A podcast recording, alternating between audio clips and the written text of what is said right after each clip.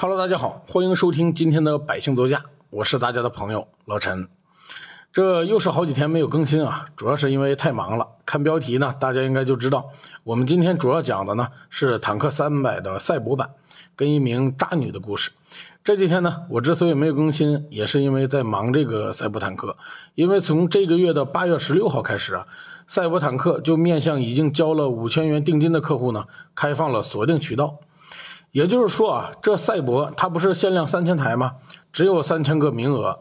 那在可以订车的时候呢，这车连指导价都没有。后来指导价出来以后呢，是三十万零八千，这个售价呢可以说超出了很多人的预期。因为之前交的是预定金，只是在车展看了个样子，只是知道呢它是一个限量版，那基本就相当于是盲定了。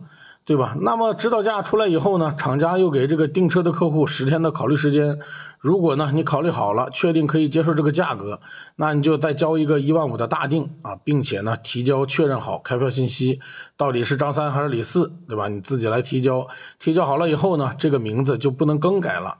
从此开始呢，这个定金也就不能退回了。可是，在我看来呢，这个十天时间其实还是比较暧昧的。为什么暧昧呢？因为现在啊，所有的造车势力都在努力的搞汽车价格的透明化，对吧？禁止黄牛加价倒卖。可是呢，他又明明给出了这十天时间，那这十天时间到底会发生什么事情呢？你想想啊，如果是你看到了赛博坦克时尚前卫的造型，这前所未有的外观内饰，头脑一热下了定金，而在预售价出来以后呢？对这个价格又不太满意，或者说头脑冷静下来了啊，或者看上别的车了，反正因为种种原因吧，你不想要这个车了，而这车呢又是一个限量版，名额有限，那这名额就在你手上啊，然后呢，你就会发现那些当初没有订到车的人，竟然在找这个名额，甚至呢愿意加接受加价，那么你会不会趁机出手赚他一把呢？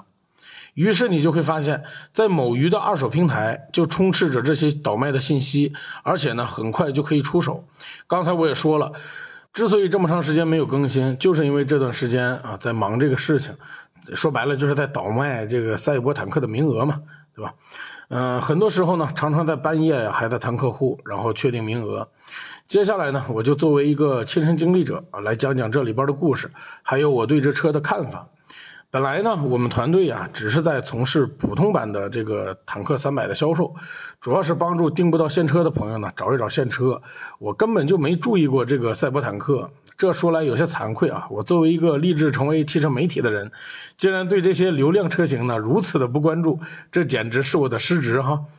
看来呢，我这个自媒体啊是做不好了。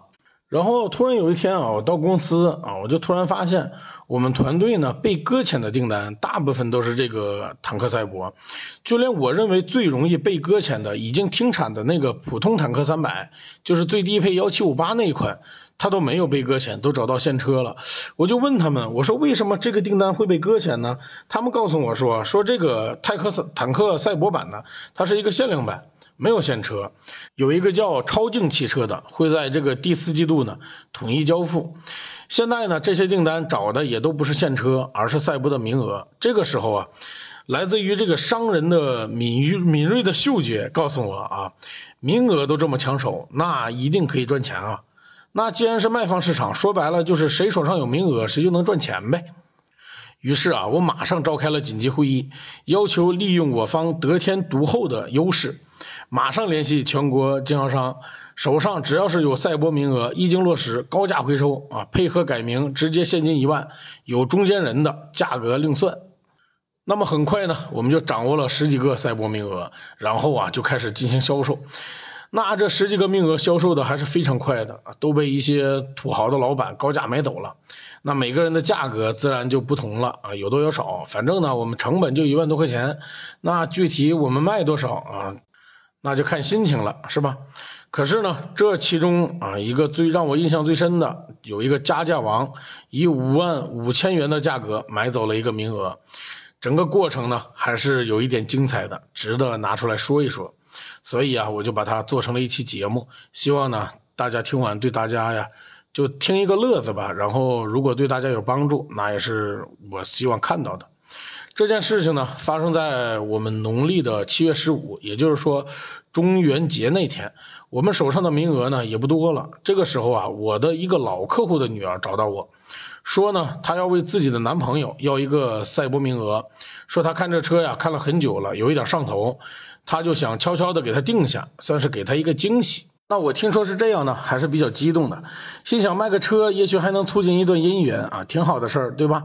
于是呢，我马上拿起了电话，打给了公司啊，给他让他们呢无论如何给我留下一个名额，我有大用。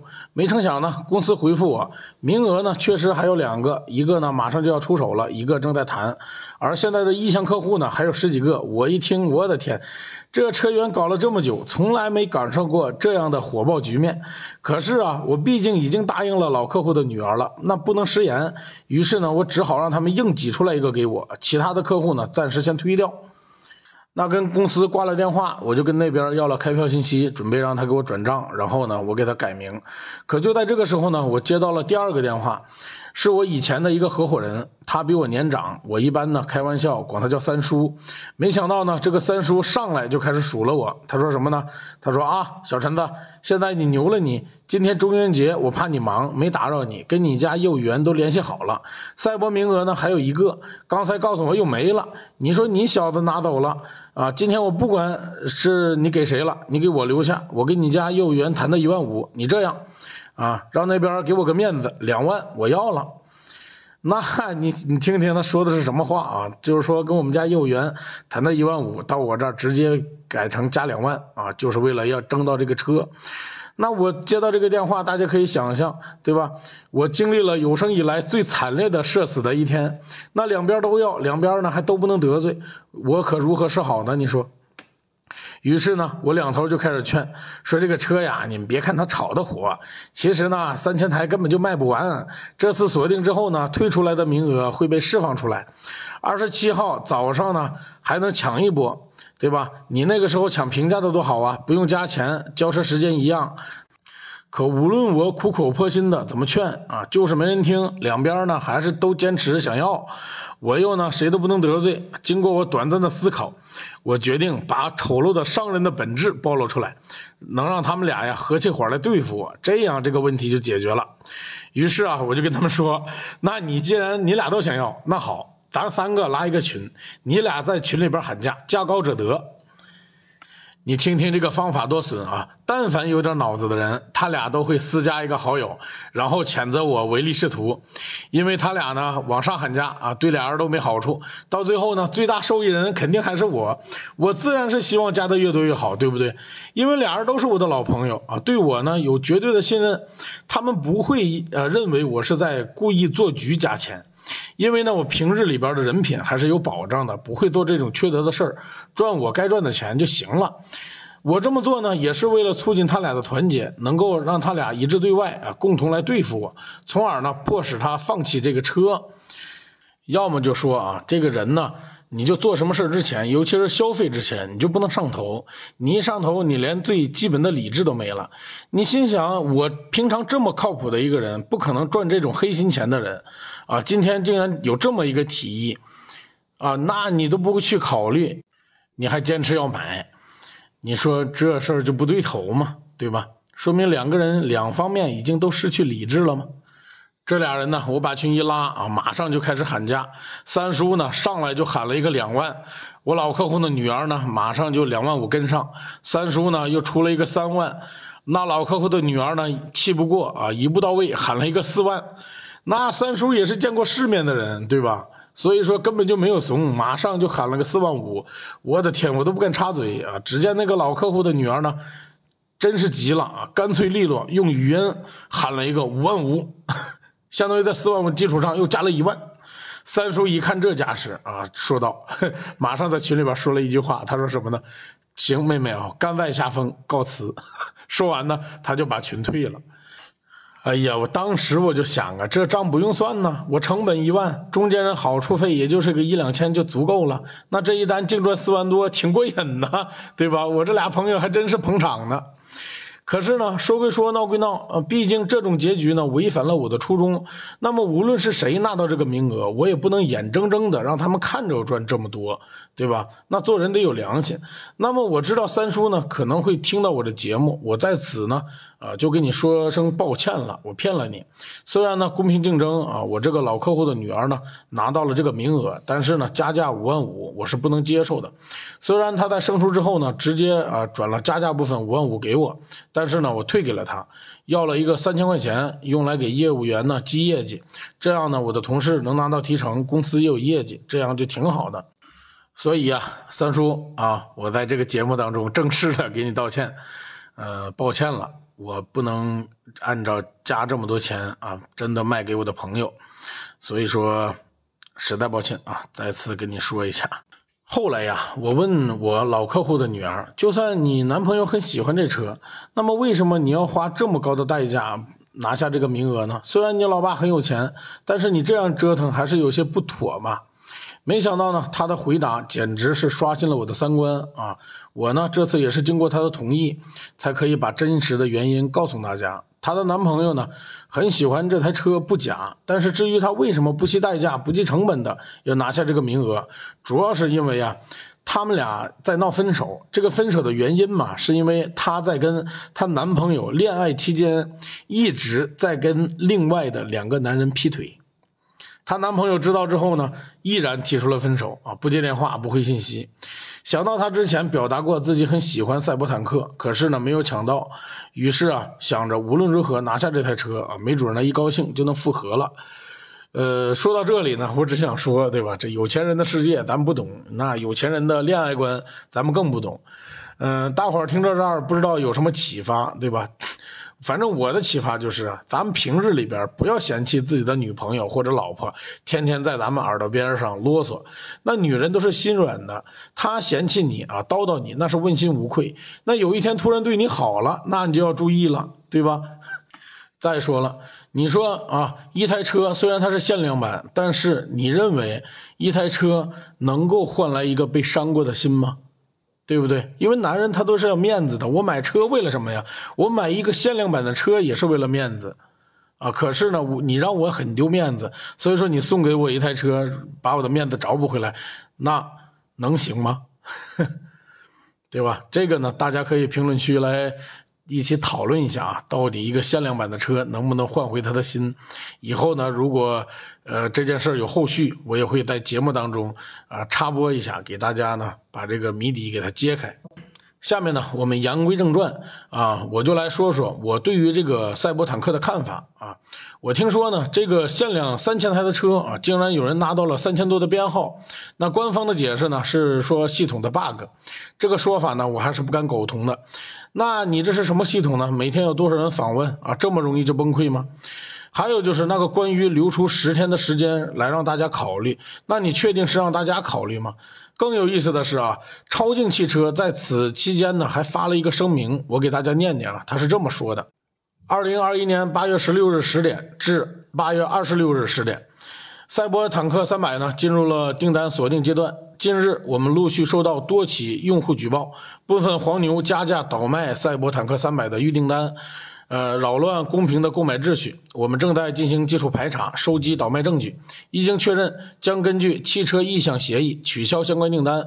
超净汽车希望聚集真正喜欢赛博坦克三百、具有自我实现和创新精神的用户，坚决抵制任何倒卖行为。哼，你看他说的多么的义正言辞啊！那在我眼里怎么理解呢？他这是给谁看的呢？这是给举报用户看的。那举报的多了，我又没有动作，那也不合适，对吧？那我就发一个声明呗。嗯，我之所以这么说，是因为在我看来，想要彻底杜绝所谓的黄牛，非常简单。这个漏洞呢，明明就是你自己留出来的。